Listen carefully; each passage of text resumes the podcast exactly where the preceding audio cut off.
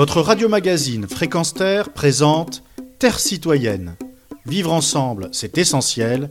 Une chronique animée par Pierre Guelf. Au nom de la tradition, dit-on, Joe Biden a prêté serment sur la Bible. Il invita aussi un prêtre à s'exprimer, et celui-ci y est allé de son sermon. Puis ce fut au tour d'un pasteur de déverser du religieux à grosse louche, et dans son discours d'investiture, le 46e président des États-Unis d'Amérique a fait référence à Dieu et à la religion à six reprises. Il demanda même que l'Assemblée prie, ce qu'elle fit, levée et au garde à vous, tête baissée, soldats et policiers y compris. Je le cite.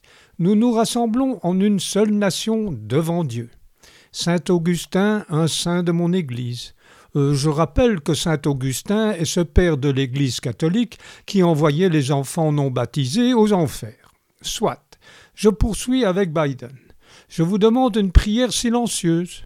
Je conclus avec un serment sacré devant Dieu. Que Dieu bénisse l'Amérique, et enfin que Dieu protège nos soldats.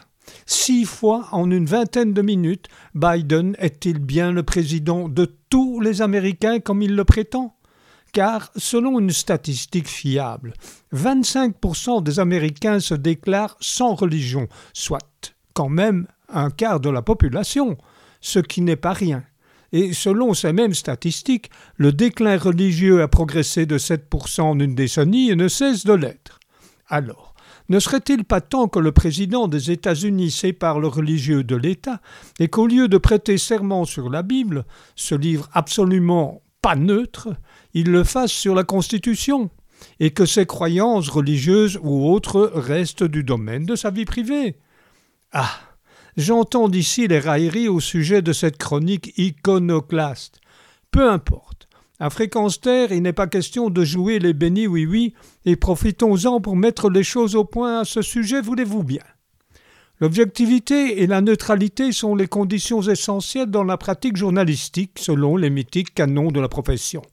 Les faits, rien que les faits, clame-t-on à la BBC, et pas question de laisser transparaître sa propre opinion, renchérit-on encore dans mains médias ou associations professionnelles, et bien entendu dans le monde politique et décisionnel qui ne supporte pas certaines enquêtes et contre-enquêtes journalistiques concernant différentes affaires.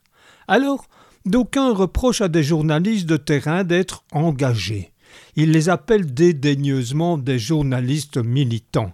Comme le prouve le reportage ci-contre, je suis de ces derniers. La raison est simple à expliquer car elle est guidée par une prise de conscience comme il le fut expliqué lors de récents débats à la maison des journalistes à Paris entre autres. Albert Camus, écrivain, philosophe mais aussi journaliste, fut parmi les premiers à revendiquer l'importance d'un journalisme enraciné dans la société, impliqué dans la vie et en lutte contre l'injustice.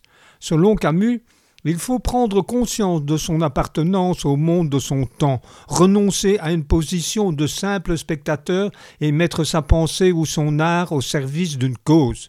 Bref, pour Camus, il faut s'engager. Fin de citation. Cette chronique euh, s'est engagée dans le sens d'une fraternité universelle au-delà de tout, religion et philosophie y comprises. Et la laïcité est la seule à pouvoir l'incarner. Retrouvez et podcastez cette chronique sur notre site fréquence